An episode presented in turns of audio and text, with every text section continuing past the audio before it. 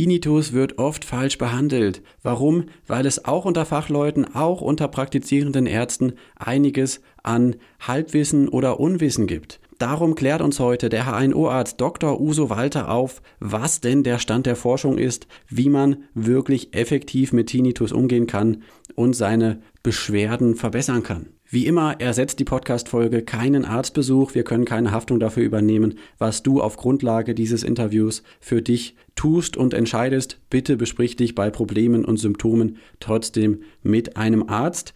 Außerdem vielen Dank an den Verlag, der mir ein kostenfreies Rezensionsexemplar des besprochenen Buchs von Dr. Walter zur Verfügung gestellt hat. In diesem Sinne kann man sagen, diese Podcast-Folge ist Werbung Deshalb muss ich diese Podcast-Folge als Werbung kennzeichnen. Ist zwar irgendwie Quatsch, einfach nur, weil ich das Buch auf Anfrage kostenfrei bekommen habe, aber so sehen es die Regeln nun einmal vor. Also, ihr hört jetzt Werbung. Ähm, trotzdem viel, viel Spaß und gute Lerneffekte euch. Ich Stark, dein Ratgeber-Podcast zur Psychologie, Gesundheit und Lebenszufriedenheit. Ich bin Christian Koch, los geht's. Hallo und herzlich willkommen zu einer neuen Folge Ich Stark. Heute mit einem HNO-Arzt, der sich nicht auf die Tätigkeit in seiner Praxis beschränkt, sondern noch eine ganze Menge weiterer Angebote hat.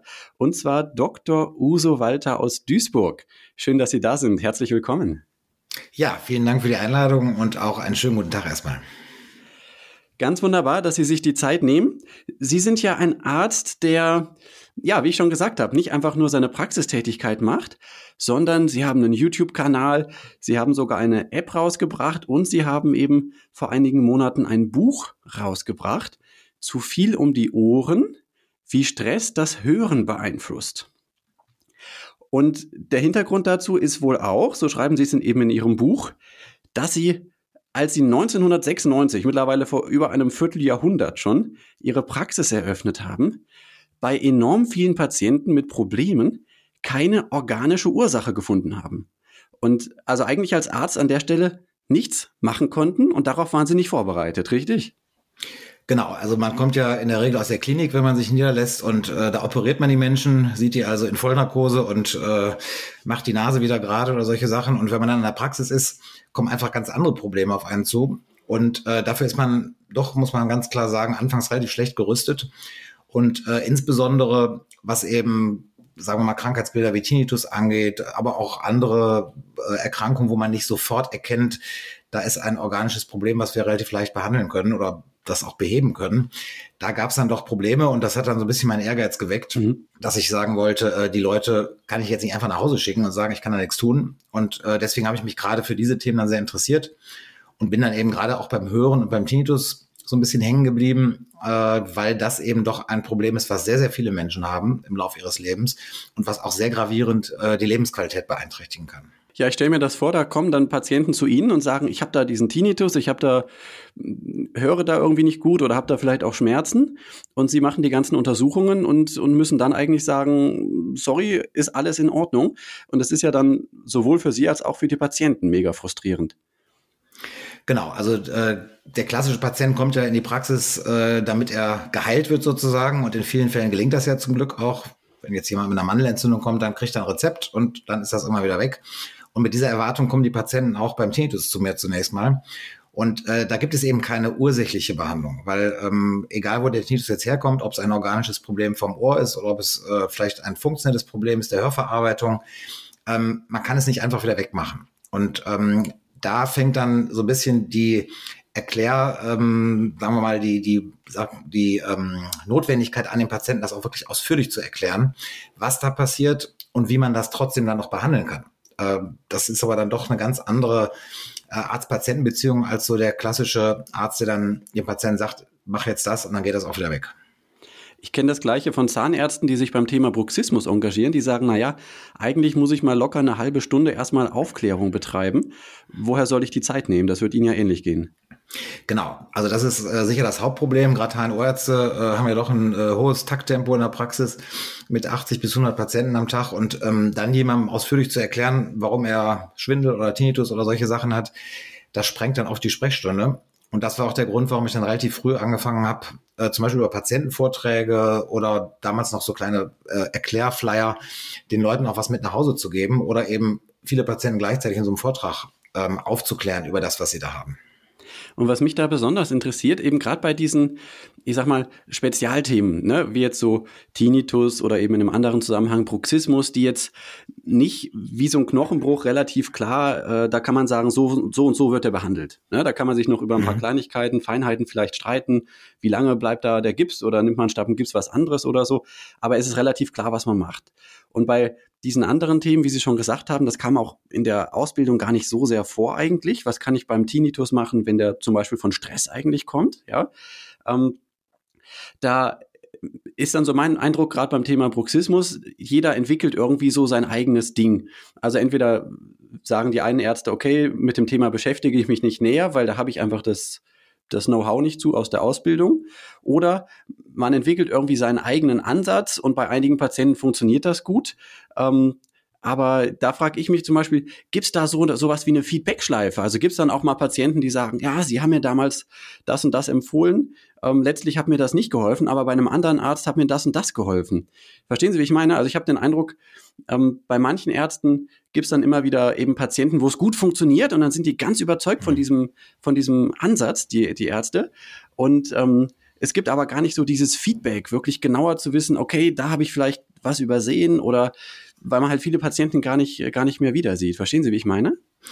Genau, also ich glaube, das Problem, da ist Bruxismus tatsächlich sehr verwandt mit dem äh, Tinnitus-Problem, ist, dass man als Patient und auch als Arzt normalerweise das Symptom erstmal sieht. Das heißt, äh, da stört mich was, das will ich weghaben. Und der Arzt mhm. versucht dann, das Symptom selber zu kurieren sozusagen und irgendwas Negatives wegzumachen. Das funktioniert aber eben, wie gesagt, in vielen Fällen nicht, weil dahinter eben Probleme stecken, die ganz anders gelagert sind. Und äh, beim Tinnitus äh, und beim Hören ist ja, wie gesagt, das Stressthema da äh, ganz vorne bei, im Bruxismus ja ähm, wahrscheinlich auch. Ja. Und ähm, das hat der klassische Hals-Nasen-Ohrenarzt einfach nicht gelernt, äh, wie man Patienten über Stress aufklärt, wie man äh, stressbedingte Symptome dann auch wieder verändern kann. Das heißt, da kommt man sehr tief in den Bereich Psychologie zum Beispiel schon rein oder auch Stressmanagement. Und im Grunde bräuchten diese Patienten häufig eher einen Coach oder einen Psychologen als einen Hals-Nasen-Ohrenarzt dann im Laufe der Zeit. Und das äh, zu integrieren in eine Gesamtbehandlung, wo praktisch der Facharzt natürlich am Anfang erstmal das Symptom abklärt und guckt, ob es in Einzelfällen ja auch kausale Therapiemöglichkeiten gibt, äh, dann aber hinterher was anzubieten, was auch die dahinterliegenden äh, Dinge betrifft, das war eigentlich so das Ziel dieser gesamten äh, Dinge, die ich dann gemacht habe mit YouTube-Kanal und äh, später auch mit dieser App-Entwicklung. Und zumindest bei der App, das kann man vielleicht schon mal vorweg sagen, da haben sie in gewisser Weise ein Feedback. Also die App heißt Calmeda, eine App, die hilft, bei Tinnitus entsprechend sich gut zu verhalten. Und ich habe gestern Abend erst auf ihrem YouTube-Kanal entdeckt, dass vor einigen Monaten eine klinische Studie veröffentlicht wurde, die die Wirksamkeit bestätigt hat. Genau, also die äh, Calmeda-App ist eine Verhaltenstherapie. Da kann ich ja vielleicht gleich noch was kurz zu sagen, warum Verhaltenstherapie bei Tinnitus so gut wirkt. Ja. Und ähm, das Problem in Deutschland ist, dass Patienten mit Tinnitus normalerweise an eine Verhaltenstherapie gar nicht rankommen. Die Psychologen äh, gibt es nicht, die sich mit Tinnitus auskennen, die haben auch keine Zeit. Und darum war es bisher so, dass Patienten mit chronischem Tinnitus doch sehr, sehr schlecht versorgt waren. Und da war die Idee, ähm, aufgrund von auch skandinavischen Studien, die es schon in den 90er Jahren sogar gab, dass man eine Online-Therapie einsetzt und ganz modern natürlich jetzt eine App-basierte Therapie. Und ähm, bei dieser Verhaltenstherapie lernen Patienten praktisch den Tinnitus anders zu verarbeiten, sodass der nach und nach immer weniger ähm, stört und im Idealfall auch immer weniger gehört wird. Das heißt also, das ähm, ist dann die Therapie, die der HNO zum Beispiel verschreiben kann, wenn er mit seinem Latein am Ende ist, wenn das Ohr in Ordnung ist, wenn er sagt, okay, ich habe jetzt alles gemacht, was ich machen kann, äh, aber jetzt brauchst du eine Verhaltenstherapie, weil das auch die einzige Behandlung ist, die von den Leitlinien zum Beispiel empfohlen wird. Das sind so die wissenschaftlichen Empfehlungen, die wir an die Hand kriegen als niedergelassene Ärzte. Mhm. Und ähm, warum wirkt so eine Verhaltenstherapie so gut? Vielleicht dazu kurz drei Sätze. Ähm, Tinnitus ist eigentlich kein Ohrproblem, sondern ein Kopfproblem. Das heißt also, jeder Mensch hat letztlich Ohrgeräusche, weil die Ohren sind immer so alt wie man selber. Das heißt, da gibt es einen Verschleiß bei den Sinneshärchen und alle Sinneshärchen im Laufe des Lebens kaputt gehen, machen Ohrgeräusche bei jedem Menschen. Und die kann der Kopf normalerweise wegfiltern, weil die Hörverarbeitung sehr genau unterscheidet. Was ist wichtig, was ist sozusagen vielleicht auch überlebenswichtig, das wird verstärkt und durchgelassen. Was ist aber auch umgedreht unwichtig, das wird weggefiltert. Und Körpergeräusche sind normalerweise unwichtig. Man hört sein Herz nicht, sein Atmen nicht, sein Schnarchen nicht und so weiter und normalerweise auch sein Tinnitus nicht. Wenn es aber zu akuten Ohrerkrankungen kommt oder zur Schädigung, das kennt jeder so nach dem Konzert oder nach der Disco, wenn es nochmal pfeift, Oder wenn Stress ins Spiel kommt, dann wird dieser Filter durchlässiger. Das heißt, dann fängt die Hörverarbeitung an, den Tintus zu verstärken. Äh, man hört ihn dann, man fängt an, durch den Tintus selber Stress zu entwickeln und dieser Stress verstärkt den Tintus weiter. Und dann kommen noch negative Emotionen dazu. Das sind alles unterbewusste Prozesse. Das heißt, man findet das Geräusch nicht schön, man findet es vielleicht sogar schrecklich, man möchte es unbedingt weghaben. Und in dem Moment nimmt man es aber auch wieder wichtig, das Geräusch. Und dadurch fängt auch der Kopf wieder an, das zu verstärken. Denn das ist der Job der Hörverarbeitung, wichtige Sachen zu verstärken. Und um die Leute aus dieser Eskalationsschleife herauszuholen, die auf unterbewusster Ebene stattfindet, also im Zwischenhirn, da helfen eben keine Hals-Nasen-Ohren-Methoden mehr, sondern da helfen nur psychologische Methoden, mit denen man letztlich lernt, dass der Tinnitus keinen Stress mehr auslöst, keine starken Emotionen mehr auslöst, letztlich irgendwann vom Kopf wieder für unwichtig befunden wird und dann auch wieder unterdrückt werden kann. Okay, das heißt, wenn Sie vorhin mal gesagt haben, man kann bei Tinnitus meistens nicht wirklich was machen, dann bezieht sich das eben auf das HNO-Handwerkszeugs, auf die organischen Themen, aber eben über die psychologischen Themen, Hörverarbeitung, was da im Kopf alles passiert, da kann man eben schon eine Menge erreichen. Genau, also das war ja der Stand, den ich hatte, als ich angefangen habe, sozusagen, dass ich da selber auch immer wieder gehört habe von Kollegen, da schick die bloß nach Hause, die machen nur Ärger, die Tinnitus-Patienten und kümmere dich am besten gar nicht um die, mhm. so ungefähr. Und das war mir dann doch ein bisschen wenig. Und äh, ja gut, dieser Lernprozess hat dann 20 Jahre gedauert. Äh, wir haben die App vor sechs Jahren ungefähr angefangen zu entwickeln.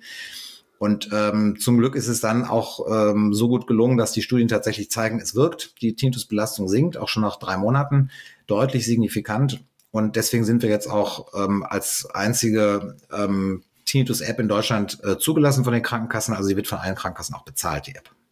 Ah ja, super. Also da schon mal Glückwunsch zu. Das heißt, Patienten könnten sich von eben von einem HNO-Arzt diese App verschreiben lassen. Genau, aber auch vom Hausarzt oder vom Psychologen. Also jeder Arzt, äh, Psychologe oder Psychotherapeut in Deutschland kann die App aufschreiben. Das ist dann immer für drei Monate. Ähm, das Programm selber geht aber über im Durchschnitt neun Monate. Das heißt, man braucht dann äh, unter Umständen mehrere Rezepte und bis zu vier Rezepte werden von den Krankenkassen auch bezahlt. Also bis zu einem Jahr Nutzungsdauer ähm, kann man sich verschreiben lassen. Okay. Jetzt haben Sie eben schon gesagt, also eigentlich hat jeder von uns da solche Geräusche im Ohr, irgendein Sirren, irgendein Brummen, weil da eben es gibt Verschleißerscheinungen, alles, was sich irgendwie bewegt, äh, erzeugt Schall und auch diese ähm, Haarzellen äh, bewegen sich ein ganz kleines bisschen und das filtern wir eigentlich raus. Und bei Stress filtern wir es möglicherweise nicht mehr raus und bei anderen Gegebenheiten auch nicht. Jetzt ist es ja nicht nur bei den Ohren so, sondern zum Beispiel bei den Augen ist es ja auch so, eigentlich müssten wir eine, ähm, ja, eine Reflexion unserer Blutgefäße im Auge sehen, wird aber auch rausgefiltert vom Gehirn. Haben Sie denn eine Erklärung dafür, warum jetzt bei Stress das Gehirn äh, also ich habe noch nie gehört, dass jemand bei den Augen dann angefangen hat, seine Blutgefäße zu sehen, sozusagen so ein Augentinitus. Ne? Ähm, also da scheint Stress sich nicht so auszuwirken, aber bei den Ohren dann eben schon. Warum gerade bei den Ohren? Ja, die Ohren oder das Gehör ist unser einziges Sinnesorgan, was äh, 24-7 arbeitet. Das heißt, selbst wenn wir schlafen, ist das Gehör hellwach, warnt uns vor Gefahren, gibt uns Orientierung im Raum und wenn wir zum Beispiel äh, durch eine gefährliche Situation, und das ist ja das, was Stress auslöst, wach werden, dann sehen wir ja zunächst mal nichts, weil es dunkel ist. Und evolutionär gesehen, vor einer Million Jahren oder noch länger, als das alles entstanden ist, gab es keine Möglichkeit, sich zum Beispiel optisch zu orientieren, wenn Gefahr drohte, wenn es dunkel war. Das heißt, äh, das Gehör war das einzige Sinnesorgan, was wirklich bei Stress voll da sein muss, damit man sich orientieren kann. Und in dem Moment wäre so ein Filter, der alles wegfiltert, natürlich ziemlich dämlich, weil dann würde man nachts äh, auch nichts mehr mitkriegen und dann wäre die Menschheit wahrscheinlich längst ausgestorben. Das heißt, immer wenn es zu Stress kommt, also zu einer gefährlichen Situation, fängt der Filter an, durchlässiger zu werden. Das heißt, man braucht Informationen dann, um sich zu orientieren, um richtig zu handeln. Stichwort Fight or Flight. Und ähm, da ist es eben so, dass dann praktisch alle Geräusche verstärkt werden. Und das führt dann manchmal auch zu einer Geräuschüberempfindlichkeit, führt aber auch zum Tinnitus. Und ähm, im Umkehrschluss führen dann diese Geräusche eben auch wieder zu weiterem Stress, sodass das dann eben tatsächlich diese Eskalationsspirale schnell äh, sich entwickeln kann. Zumal wir ja heute ganz andere Stressmomente haben als, ich sage jetzt mal in der Steinzeit, wo das evolutionär entstanden ist. Ähm, wir haben ja heute viel mehr Stress durch Job, durch Familie, durch äh, Reizüberflutung und so weiter, ja. als das früher der Fall war. Und äh, diese evolutionären Mechanismen, dass ein Filter dann durchlässiger wird, die kehren sich jetzt eben durch die moderne Zivilisation so ein bisschen gegen uns. Also man kann sich das vielleicht so vorstellen, wenn man jetzt sagt, komm, wir machen eine Mutprobe, wir gehen mal nachts in den Wald. Mhm. Und äh, dann ist ja jedes Knacken irgendwie, äh, da fragt man sich ja schon fast, ist da jetzt doch ein Wolf oder so, ne? Ähm, und äh, da, da ist das Gehör wie sonst was gespitzt und man hört jedes Geräusch ganz besonders aufmerksam. Und das ist das, was bei Stress eben auch passiert, was ich aber überhaupt nicht brauchen kann, wenn der Stress eigentlich darin besteht, dass ich einen Streit mit meinem Partner habe oder dass äh, ähm, mein Kind gerade äh, sauer ist oder äh, dass ich eine Präsentation auf der Arbeit zu Ende bringen muss. Weil wenn ich am PC arbeite, dann brauche ich keine bessere Hörverarbeitung, dann brauche ich eigentlich ein schnelleres Tippen. Genau.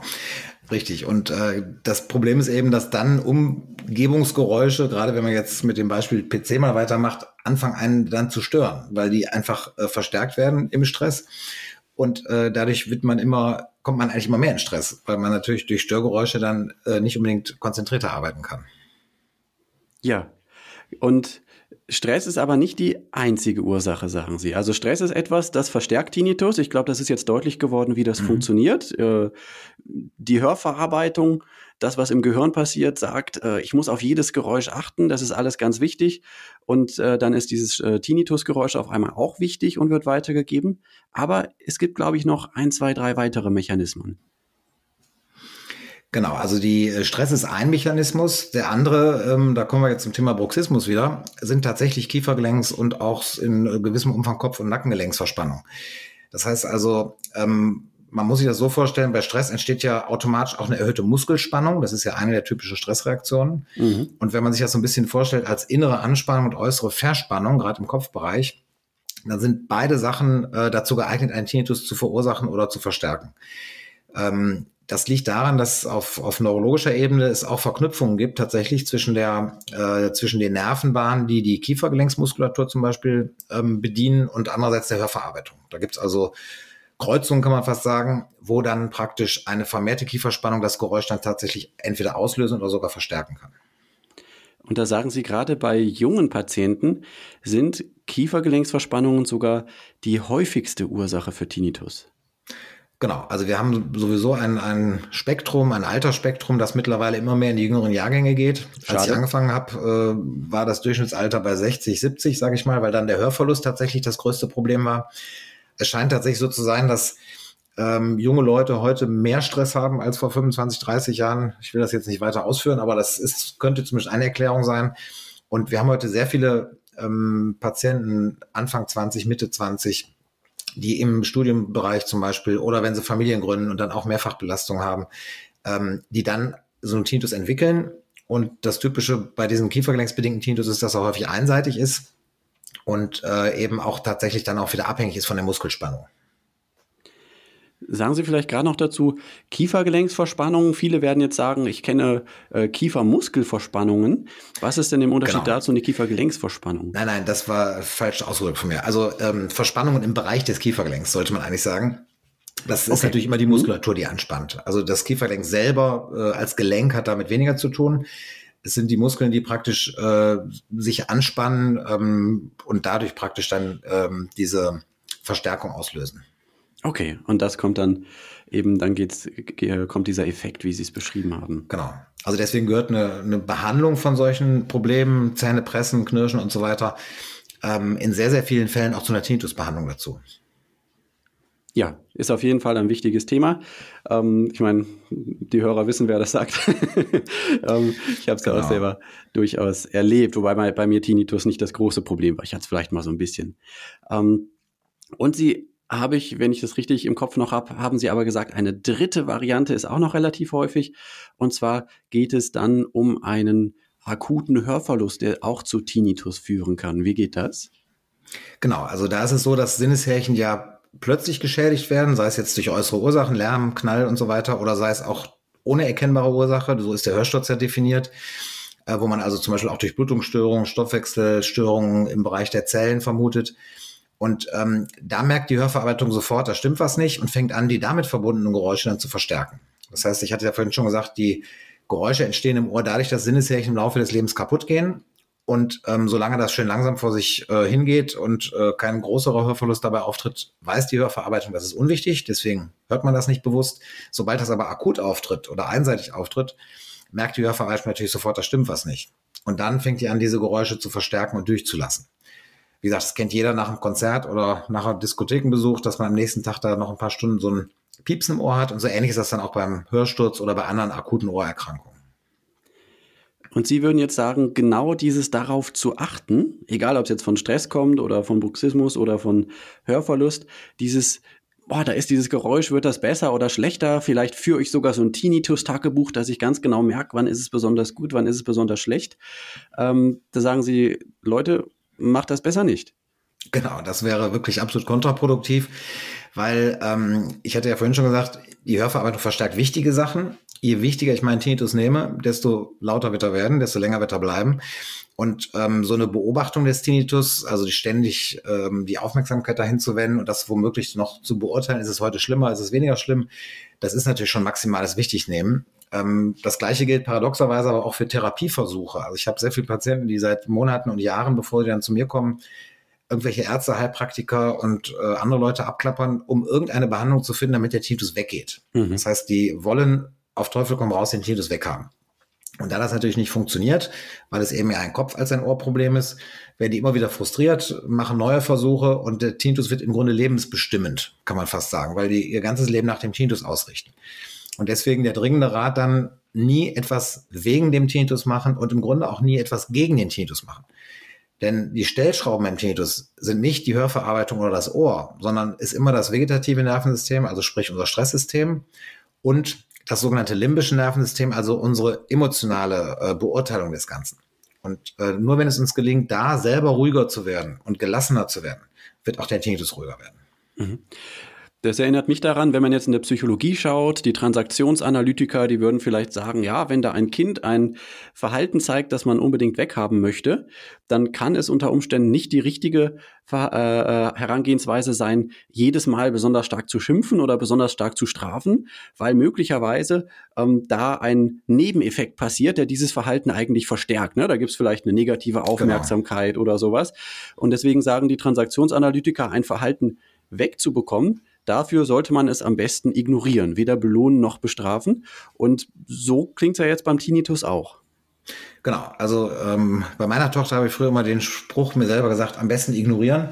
ähm, das klappt nicht immer bei Töchtern, das klappt auch nicht immer beim Tinnitus. Aber ähm, da steckt schon ein Körnchen Wahrheit hinter. Ähm, man sollte den Tinnitus so lassen, wie er ist. Das heißt, wenn er mal schlimmer ist, dann sollte man es als kleines persönliches Alarmglöckchen sehen. Dann ist meistens doch irgendwas, was gerade wieder schief läuft. Vielleicht zu viel Stress, vielleicht Ärger, Konflikte, irgendwelche Verspannungen eben auch zum Beispiel. Ähm, und wenn es mal besser ist, sollte man sich freuen, aber auch nicht rätseln, was hat das jetzt besser gemacht, was muss ich tun, damit es morgen wieder besser wird. Also je mehr man sich damit ständig beschäftigt und auseinandersetzt und auch, wie gesagt, etwas versucht dagegen zu tun, ähm, desto schlimmer und desto langwieriger wird es werden. Stichwort Alarmglöckchen. Wir hatten hier in Folge 16 den Zwangsneurotiker zu Gast, wie er sich selbst nennt, Sebastian Emke, mhm. bei dem Sie ja, glaube ich, auch schon mal ein Interview gemacht haben. Und genau. der, hat, der hat eben gesagt, er hat für sich irgendwann erkannt, er macht sich jetzt den Tinnitus zum Freund, weil er eben dann merken kann, okay, der Tinnitus ist wieder da. Anscheinend mache ich mir gerade irgendwie zu viel Stress. Und dann verändere ich jetzt mein Verhalten und danke dem Tinnitus, dass er mich darauf hingewiesen hat. Genau, das ist ja eine Taktik, mit negativen Dingen im Leben umzugehen. Auch wenn man negative Gefühle, jetzt unabhängig vom Tinnitus oder so hat, steckt ja meistens irgendwas hinter, was im Leben schiefläuft. Und wenn man das als Hinweis sieht und sozusagen diesen Hinweis dann auch dankend entgegennimmt und dann Veränderungen vornimmt, die das Ganze besser machen, dann hat das natürlich schon einen, ja, Freundescharakter. Trotzdem warne ich auch immer davor, den Tinnitus zu sehr zu personifizieren sozusagen, weil ähm, sowohl im Guten wie im Schlechten, egal ob ich ihn jetzt als Freund oder als Feind betrachte, ist es eine Emotionalität, die drin steckt. Ja. Und beides führt letztlich im limbischen Nervensystem dazu, dass man ihn wichtig nimmt. Ich meine, man nimmt ja auch seine Freunde im Leben wichtig. Deswegen äh, würde ich jetzt auch nicht dringend empfehlen, den Tinnitus als Freund zu sehen, aber man sollte ihn vor allen Dingen eben nicht als Feind sehen. Man kann ihn als neutralen Hinweis sehen, so wie vielleicht ein Hinweis im Navi, im Auto, biegen Sie jetzt bitte rechts ab, äh, weil geradeaus ist ein Stau oder so. Das kann man sicher machen, aber man sollte ihn jetzt auch nicht hätscheln und pflegen und, äh, sagen wir mal, zu sehr ständig auf ihn achten. Ja, ich glaube, in die Richtung war das durchaus auch gemeint. Genau, denke ich auch. Ich habe hier mal noch zwei Zitate, weil also bei Tinnitus, da gibt es ja auch, wenn man so schaut, also da wird ja alles Mögliche gesagt. Ich glaube, da ist auch viel Unwissen im Umlauf. Ist das richtig? Ja, und zwar leider nicht nur bei Patienten, sondern man muss äh, da fast schon so ein bisschen Kollegenschelte machen, leider auch bei den Kollegen, die immer noch Medikamente aufschreiben bei Tinnitus, völlig sinnlos oder andere Therapiemaßnahmen, die den Namen gar nicht verdienen, äh, veranlassen. Also da ist tatsächlich äh, sehr viel Nachholbedarf, äh, sowohl bei ähm, Ärzten als auch bei Patienten. Das erste Zitat ist tatsächlich von einem Zahnarzt. Ähm, ich glaube, da geht es ein bisschen um die Definitionsfrage. Ich bin gespannt, ob Sie da eine Idee zu haben, was er wohl meint. Und zwar, wenn es echter Tinnitus war, dann geht es nicht weg. Also was Tinnitus ist, das bleibt auf jeden Fall. Und alles, was wieder weggehen kann, das ist eigentlich kein Tinnitus im eigentlichen Sinne. Ist da was dran? Ähm, teils, teils. Wie immer gibt es da, sagen wir mal, Dinge, die daran wahr sind und dann auch andere, die vielleicht übertrieben sind. Also es gibt natürlich Geräusche, die auch wieder weggehen. Das ist äh, sogar zum Glück am Anfang die Regel. Es kommt ein Piepsen, zum Beispiel, weil das Kiefergelenk mal wieder besonders angespannt, also die Kiefergelenksmuskulatur besonders angespannt ist. Das geht dann aber irgendwann auch wieder weg. Ähm, es gibt aber natürlich Geräusche, die immer da sind. Ich hatte ja schon gesagt, dass Sinneszeichen, die kaputt gehen, Geräusche machen letztlich, die dann nur weggefiltert werden. Das heißt, im Prinzip hat jeder Mensch immer Ohrgeräusche. Die Frage ist nur, ob die hörbar sind und ob die stören. Und ähm, tatsächlich ist beim chronischen Tinnitus, der jetzt schon länger besteht, so, dass das Therapieziel nicht sein kann, den Tinnitus wegzukriegen. Der gehört zum Ohr dazu, genauso wie der Herzschlag zum Herzen, die Atemgeräusche zum Atmen und so weiter. Sondern es geht immer darum, den Filter zu aktivieren, dass der praktisch nicht mehr äh, diesen Störcharakter hat, dass der irgendwann vielleicht auch weitestgehend nicht mehr hörbar ist. Okay. Das andere Zitat stammt von einer Physiotherapeutin, die sagte, Tinnitus kommt von Durchblutungsstörungen. War jetzt in dem Sinne noch nicht so direkt in ihren Ausführungen drin. Ist da auch was dran oder ist das völlig daneben? Ja, da kann man fast sagen, es ist völlig daneben, weil das okay. war tatsächlich das, was ich auch noch gelernt habe im Studium. Da ging es aber mehr um die akuten Ereignisse, also ein Hörsturz zum Beispiel mit Tinnitus. Da streiten sich die Gelehrten bis heute, ob da Durchblutungsstörungen eine Rolle spielen beim, ich sag mal, 95 bis 98 Prozent der Tinnitus-Patienten spielt die Durchblutung überhaupt keine Rolle. Und deswegen können auch Medikamente, die Durchblutung fördern, den Tinnitus in keinster Weise verbessern. Und das ist ja auch die Erfahrung, die Patienten dann machen. Nur ist diese Erkenntnis, obwohl sie auch in den Leitlinien steht, also es gibt in Leitlinien zum Beispiel äh, große Empfehlungen gegen Medikamente, gegen durchblutungsfördernde mhm. Medikamente, mhm. ähm, wird es leider immer noch sehr, sehr häufig von Kollegen gemacht. Mhm. Interessant, das äh, dauert ja auch dann, bis sich das irgendwie umsetzt, ne? Und wirklich in der, in der Praxis ankommt. Äh, dauert so von außen gesehen, ich bin jetzt kein Arzt, kann das eigentlich nicht wirklich beurteilen, aber ich habe den Eindruck, sowas dauert ganz schön lange. Also das ist, ich bearbeite ja schon eine Generation jetzt sozusagen. Ja. Und so insofern ist zu befürchten, dass es zwei bis drei Generationen dauert. Wahnsinn. Okay. Wenn ich jetzt nochmal auf die Patienten schaue, dann stelle ich mir vor, jemand, der so einen richtig starken Tinnitus hat, wirklich drunter leidet, das sind ja oft auch durchaus verzweifelte Leute, weil das richtig beeinträchtigend sein kann.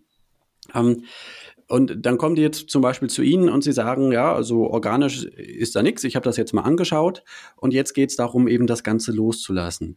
Ich stelle mir vor, ähm, dass es, äh, ja, um wirklich loslassen zu können, bei vielen Patienten dann auch erstmal darum geht, wirklich ganz, ganz, ganz sicher zu sein, dass da definitiv organisch nichts ist. Wie sicher kann man sich denn da sein? Wenn man zum HNO-Arzt geht und der sagt, äh, ich habe es mir angeschaut, da ist organisch nichts, kann man sich da wirklich ziemlich sicher sein, dann kann ich das auch loslassen und dann kann ich auf diese andere Strategie gehen, eben den Tinnitus eher neutral zu sehen, gewisse Verhaltens- und Denkveränderungen vorzunehmen. Mhm. Also wenn der Leidensdruck sehr groß ist, wie Sie gerade am Anfang sagten, dann spielen meistens sogenannte Komorbiditäten eine Rolle. Das heißt, dann ist es nicht nur der Tinnitus, der die Patienten quält, sondern oft auch depressive Verstimmung oder echte Depressionen, Angststörungen, Schlafstörungen. Das ist äh, sehr häufig miteinander vergesellschaftet. Und äh, dann müssen natürlich alle diese, ähm, sagen wir mal, Symptome oder Krankheitsbilder mitbehandelt werden. Das heißt, äh, auch gerade darum ist eine Verhaltenstherapie dann so besonders wirksam, weil eben Stimmungsschwankungen, Schlafstörungen ähm, oder eben auch Ängste im Grunde bei einer Verhaltenstherapie automatisch mitbehandelt werden. Mhm. Und ähm, um etwas loszulassen, muss man es erstmal zulassen. Das ist ja äh, das große Geheimnis auch beim Tinnitus, dass man es yeah. akzeptiert. Das heißt, diese Verhaltenstherapie, die wir in der App zum Beispiel haben, ist eine sogenannte Akzeptanz- und Commitment-Therapie. Das heißt also, da geht's ähm, groß um das Thema äh, Akzeptanz. Man soll nicht versuchen, Dinge zu ändern, die man nicht ändern kann. Also zum Beispiel Wetter oder Corona oder Putin oder was auch immer. Und ähm, wenn man das schafft, das erstmal stehen zu lassen, so negativ auch immer das sein mag, dann entwickelt man automatisch neue Handlungsmöglichkeiten, damit umzugehen anders. Also nicht mehr drunter zu leiden, sondern tatsächlich das anders zu interpretieren, zum Beispiel äh, irgendwann dann auch loslassen zu können. Ähm, das ist aber nicht der erste Schritt, dieses Loslassen, sondern der erste Schritt ist immer das zuzulassen. Und das fällt natürlich Patienten, die einen hohen Leidensdruck haben, am Anfang extrem schwer.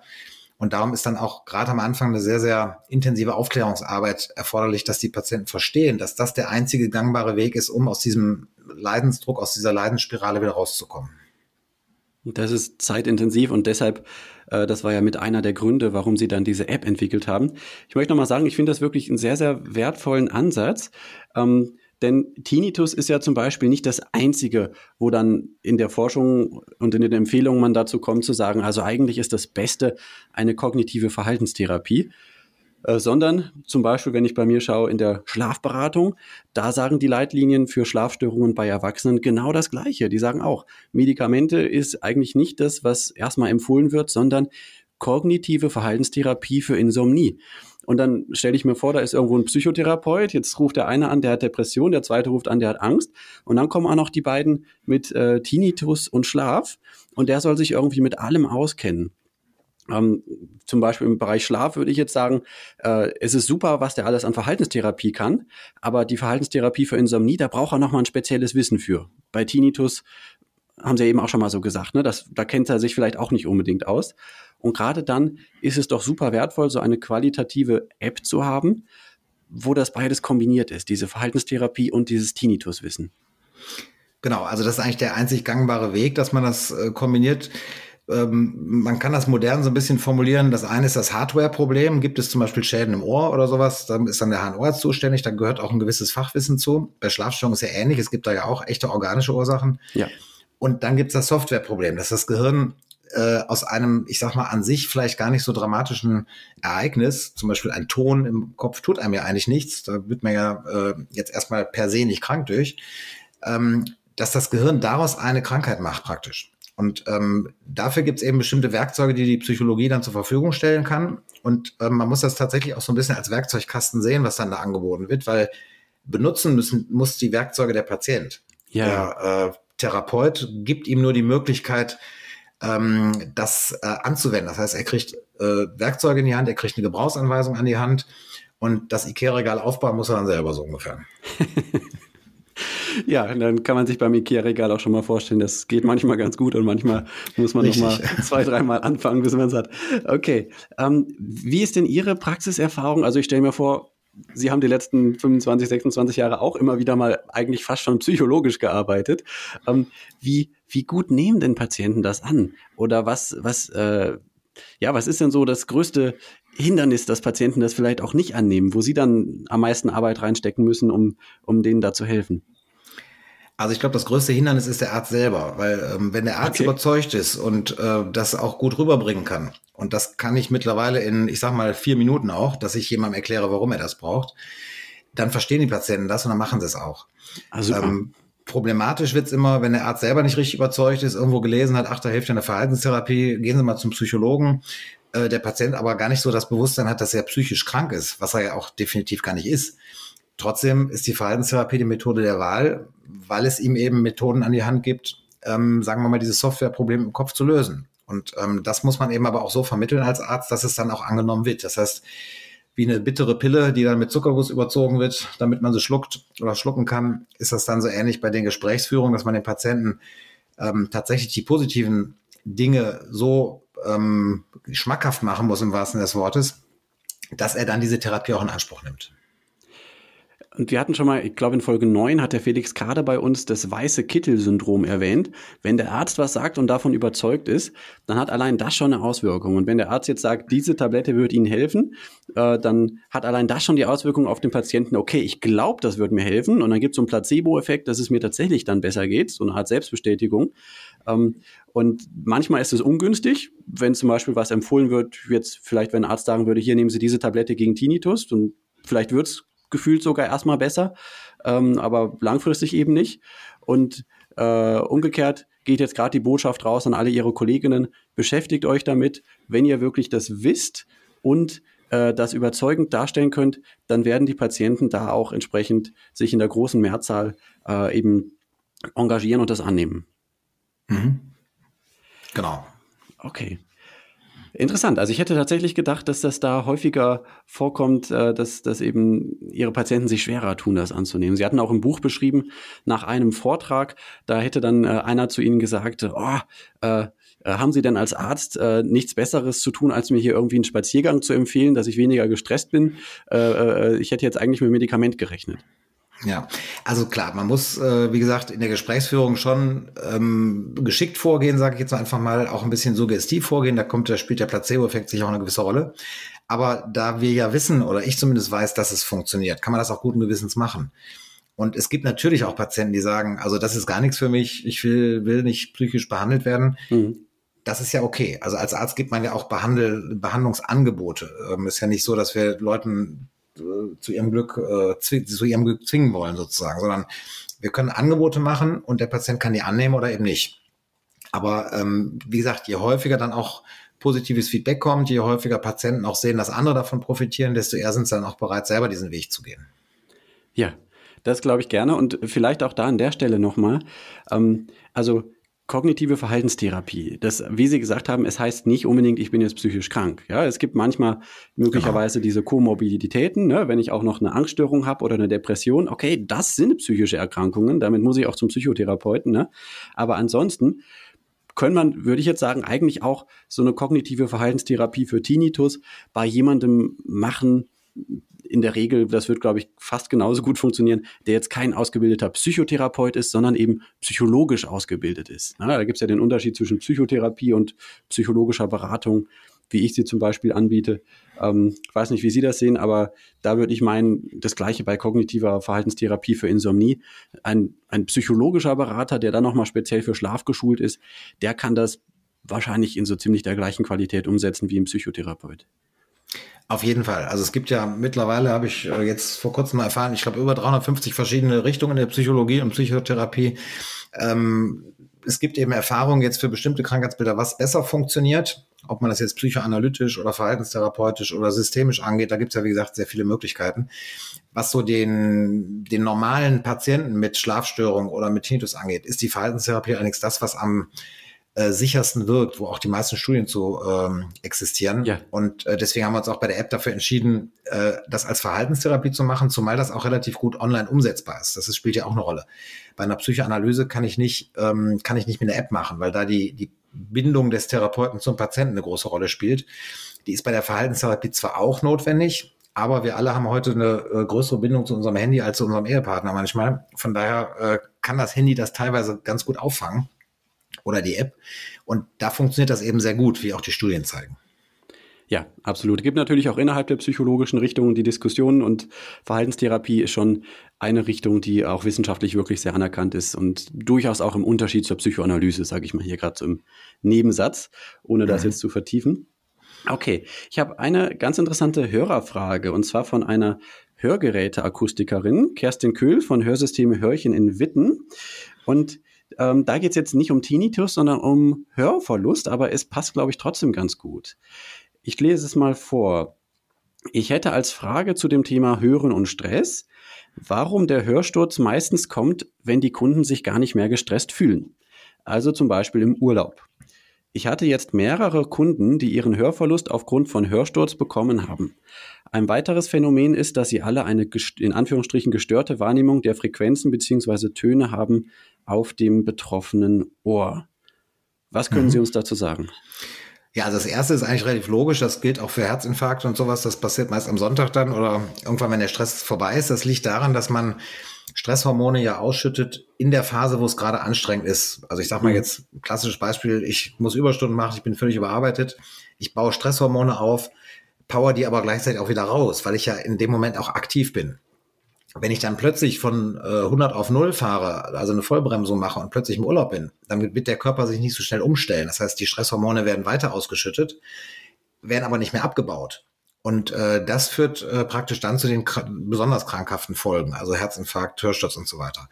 Das heißt, ähm, ganz wichtig bei solchen Sachen ist, wenn man weiß zum Beispiel, dass man eine stressige Phase hat, ist, dass man langsam runterfährt wieder. Also nicht von äh, 100 auf 0 geht und eine Vollbremsung macht, sondern äh, so ähnlich wie man seinen PC ja auch nicht einfach einen Stecker zieht, sondern die Programme nach und nach runterfährt, äh, so ähnlich sollte man auch selber runterfahren, weil sonst tatsächlich das Risiko besteht, dass der Körper weiter auf Stress eingestellt ist, also Stresshormone ausschüttet, angespannt ist, verspannt ist, aber keine Möglichkeit mehr hat, diese Stresshormone auch wieder abzubauen. Mhm.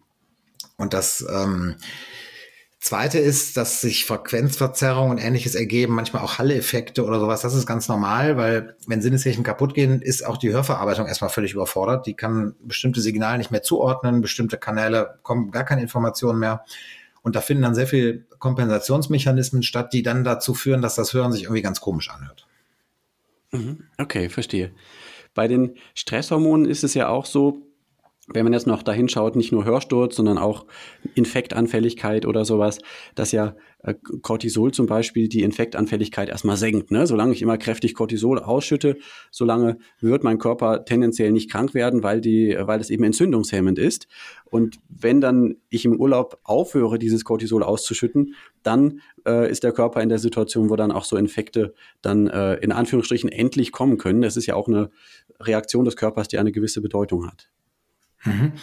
Wobei äh, man da vielleicht nochmal ganz klar sagen muss, dass Cortison verhindert nicht, dass man krank wird, sondern mhm. dass man sich gegen die Krankheit wehrt.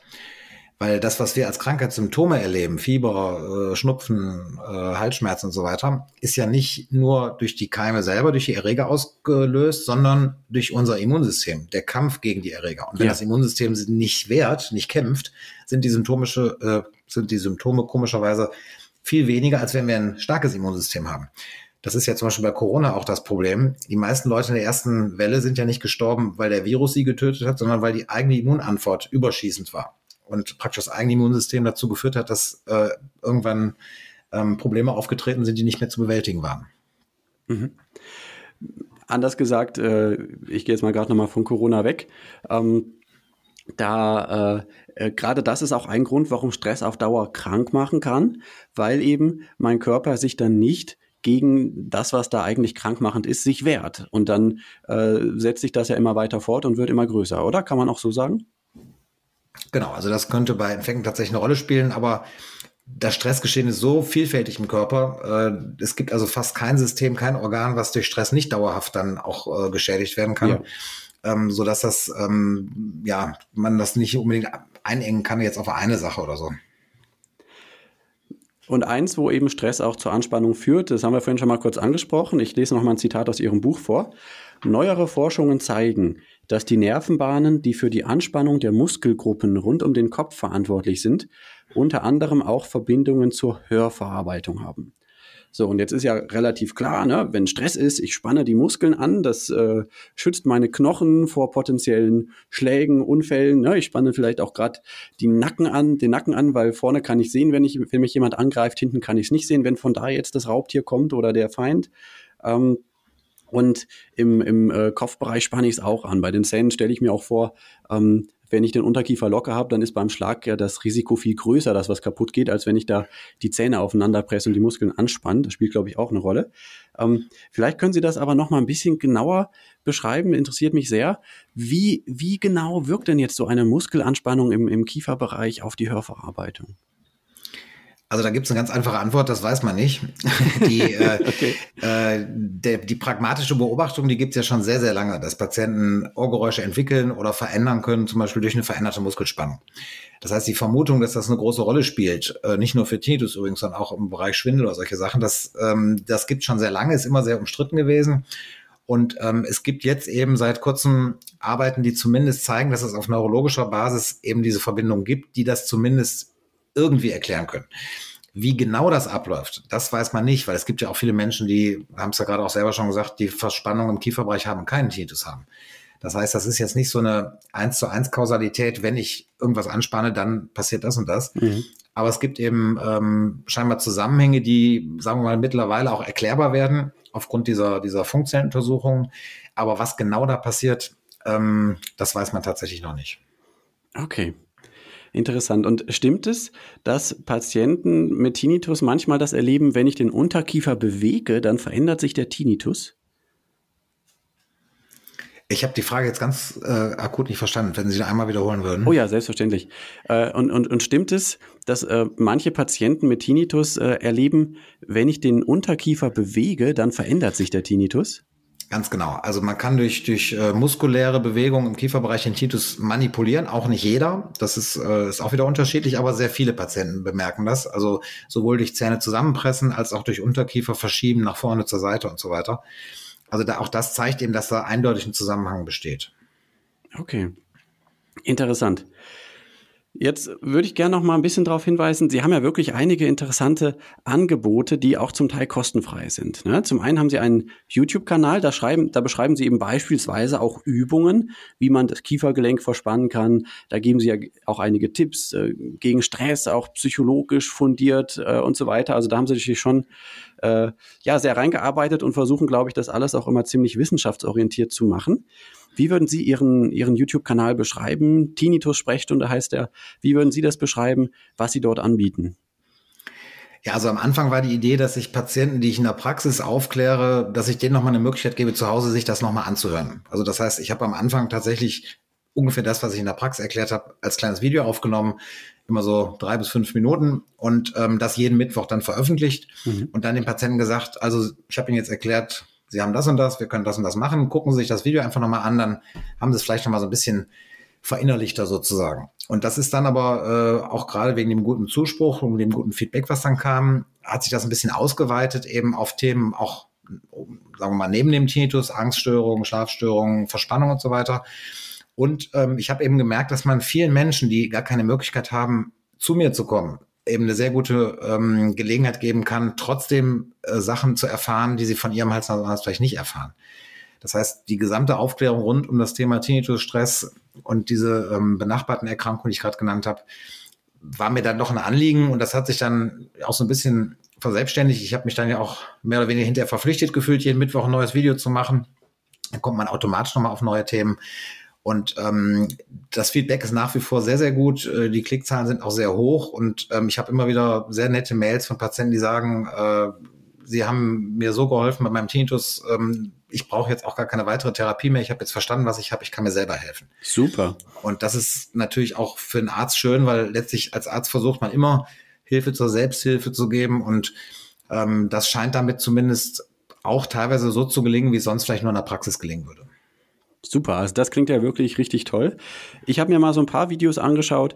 Ich fand es auch wirklich gut, kann ich auch von meiner Seite empfehlen. Genauso auch wie Ihr Buch. Ähm, Moment, jetzt ist mir gerade der Titel entfallen. Habe ich es hier irgendwo stehen? So viel um die Ohren. Ja. Ganz passend. Danke. ähm, Stimmt, habe ich mir ja gar nicht aufgeschrieben. Ich dachte, ich habe es im Kopf. Gut, also zu viel um die Ohren, genau. Ähm, also ich kann vor allen Dingen sagen, es ist wirklich auch sehr, sehr inhaltsreich. Ne? Ich bin zum Beispiel fasziniert davon. Sie beschreiben da diesen ganzen Weg, ähm, wie, der, wie der Schall über das Ohr geht, äh, Außenohr, Mittelohr, Innenohr und wie dann die Hörverarbeitung im Kopf passiert und so weiter. Ähm, wo man da wirklich de, äh, da sitzt und denkt, Wahnsinn, also wie, wie das eine ins andere greift, da muss man erstmal drauf kommen. Enorm komplex. Ähm, und äh, es ist ein Buch, was man, glaube ich, mehr als einmal lesen kann, weil einfach so viel Information drin steht. Also ich bin ganz sicher, dass ich ganz vieles, was ich gelesen habe, äh, gerade schon nicht mehr weiß oder noch nicht aufnehmen konnte, weil wirklich viel Information drin ist. Ne? Und dann geht es auch nochmal um Stress, Basisinformation dazu und dann die ganze Kombination ne? mit Hörverlust, Tinnitus, was sind die Hintergründe, woran liegt's und was kann man eben auch dagegen machen, so ein bisschen in die Richtung, wie Sie es heute auch schon beschrieben haben, aber nochmal einiges ausführlicher. Habe ich noch was Wichtiges vergessen, was im Buch vorkommt? Nee, also das, das Buch war auch so gedacht, dass man das Ganze nochmal, ähm, sagen wir mal, im Zusammenhang darstellt, was in den Videos ja zum Beispiel immer nur so ausschnittsweise äh, möglich ist. Ja, genau. Und dass man auch Patienten, die jetzt vielleicht nicht so internetaffin sind äh, oder auch nicht unbedingt so eine App machen wollen, dass sie einfach auch mal die Basisinformationen kriegen. Weil äh, es, wie gesagt, sehr viele Beschwerden gibt, die irgendwann jeder in seinem Leben kriegt und sei es hinter die Altersschwierigkeit. Ähm, über die man sonst eigentlich sehr wenig Informationen kriegt und wo man auch gar nicht ahnt, was das alles für Folgen haben kann. Dass also, weiß ich, Schwierigkeit auch Demenz begünstigt oder Depressionen und so weiter. Und äh, da war mir einfach ganz wichtig, dass ich das, was ich in den letzten 26 Jahren eben in der Praxis gesehen habe und was man aber auch natürlich äh, von der Forschung heute weiß, dass man das nochmal in einer Form rüberbringt, die Patienten auch ähm, lesen können. Deswegen bin ich auch sehr dankbar dafür, äh, dass die Redakteurin von der äh, Frankfurter Allgemeinen da mitgeschrieben hat. Die hatte letztlich die, die Formulierung dann ein bisschen so gemacht, dass sie dann auch genießbar sind. Insofern ist das Buch dann auch tatsächlich lesbar geworden, die Lucia Schmidt. Und äh, das war eine sehr gute Kombination, weil ähm, einerseits musste ich mir dadurch nochmal Mühe geben, ihr das erstmal alles so klar zu machen. Und sie hat es dann nochmal so formuliert, dass es tatsächlich dann auch wirklich jeder ähm, ohne wissenschaftliche Vorbildung und so weiter dann auch gut verstehen kann. Und dass es auch, wie gesagt, so ein bisschen flüssiger lesbar wird. Ja, das ist auf jeden Fall gelungen. Und sagen Sie nochmal zu der Calmeda-App. Also ich stelle mir vor, wenn man die Symptome hat, wird man relativ einfach auch entsprechend das Rezept bekommen. Ähm, Gäbe es theoretisch denn auch die Möglichkeit, das als Selbstzahler zu, äh, zu machen? Ja, das ist aber eigentlich unnötig. Also im Moment, die privaten Kassen zahlen es noch nicht, mhm. aber die gesetzlichen zahlen es alle. Ähm, und von daher sollte man schon darauf, auf diese Möglichkeit zurückgreifen. Weil ähm, erstens ist es äh, teurer als eine normale Spotify-App. Das ist eine medizinische App, die hat sehr viel äh, Jahre und auch viele Euros Entwicklungskosten äh, verursacht. Und yeah. deswegen ist das einfach ein bisschen höherpreisiger. Und äh, da die Krankenkassen es bezahlen, weil sie eben auch wissen, dass sie damit eine Versorgungslücke füllen und dass sie den Patienten damit was Gutes tun, äh, sollte man das auch in Anspruch nehmen. Ja, das, das äh, denke ich, würde man eigentlich auch immer machen. Ne? Wenn die Krankenkasse was zahlt, dann brauchen wir es ja nicht selber zahlen. Genau. Dafür hat man ja auch die Krankenkasse durchaus und zahlt auch gern seine Beiträge. Gut, habe ich noch ein wichtiges Angebot von Ihnen vergessen, auf das Sie aufmerksam machen möchten? Nein, also ich denke, das sind so die wichtigsten Sachen. Äh, die Praxis selber ist natürlich auch noch da und ähm, der YouTube-Kanal, das Buch und die App, das sind eben die Möglichkeiten, die ich jetzt in den letzten Jahren versucht habe zu nutzen, um das Ganze ein bisschen in die Breite zu tragen, zu skalieren, wie man das modern sagt, äh, damit eben möglichst viele Patienten dann auch äh, was davon haben. Ja, HNO-Praxis Walter und Sander in Duisburg, wenn da jemand von den Hörern in der Nähe wohnt, da kann man sie erreichen. Ähm, Gibt es denn zum Abschluss noch was, wo Sie sagen, das möchten Sie nochmal als Abschlussbotschaft mitgeben? Vielleicht hat das im Interview noch gefehlt oder das ist Ihnen ein besonderes Anliegen, das nochmal den Hörern an die Hand zu geben. Ja, vielleicht nur noch mal so die Anregung, sich mal auf die Akustik mehr einzulassen. Akustik empfinden wir heute oft als negativ, weil wir von, wie gesagt, reizüberflutet sind, Straßenverkehr haben, Tinnitus haben, alles Mögliche. Aber Akustik ist auch was sehr, sehr Schönes, was auch positive Dinge im Leben äh, machen kann. Von Musik angefangen, über Naturgeräusche. Und das einfach mal wieder ganz bewusst wahrzunehmen. Das ist so mein letzter Tipp vielleicht für heute. Vielen Dank. Ganz bewusstes Wahrnehmen und da auch, äh, auch emotional nochmal umdenken sozusagen, nehme ich jetzt mal daraus mit. Vielen, vielen Dank äh, für die ganzen Anregungen. Ähm, wer von den Hörern, Hörerinnen da noch näher reingehen möchte, weiß jetzt, wie er das machen kann. Und ich habe auch wieder das eine oder andere dazugelernt. Vielen Dank an Sie für Ihre Zeit, Herr Dr. Walter. Ja, ich bedanke mich für die Einladung. Machen Sie es gut. Tschüss. Tschüss. Ich stark. Die Vorschau. Danke fürs Zuhören. Bestimmt hast du auch in deinem Umfeld Menschen, wo du weißt, die leiden unter Tinnitus. Vielleicht schickst du ihnen mal den Link zu dieser Podcast-Folge. Vielleicht ist die ein oder andere wertvolle Anregung für sie darin enthalten. Geh auch gerne her und bewerte den Podcast, zum Beispiel bei Spotify, da geht das mittlerweile auch. Das hilft mir, damit andere Menschen auf den Podcast aufmerksam werden, also der erste Algorithmus und dann die anderen Menschen. In den nächsten Wochen erwarten dich weitere sehr, sehr spannende Interviews, zum Beispiel mit Christian Thiel, dem Single- und Paarberater, über sein neues Buch Generation Beziehungsstark, warum die Liebe immer besser wird. Spannende Perspektive. Mit Dr. Ursula Manunzio, Sportmedizinerin über ihr Buch Herzgesund, ein Thema, was uns alle betrifft. Fehlende Herzgesundheit zählt zu den häufigsten Todesursachen, wird völlig unterschätzt im Vergleich zu Themen wie zum Beispiel Unfälle. Ich werde sprechen mit Coach Silke Weinig über das Thema, wie kann man Einsamkeit überwinden, wie kann man neue Freunde finden. Das und vieles weiteres erwartet euch in den nächsten Wochen und Monaten hier bei Ich Stark. Ich danke euch, dass ihr dabei seid, dass ihr zuhört, dass ihr Rückmeldung gebt. Macht das weiter so. Macht wirklich Spaß mit euch zusammen. Jetzt macht's gut. Bis dahin. Ciao, ciao. Thank you.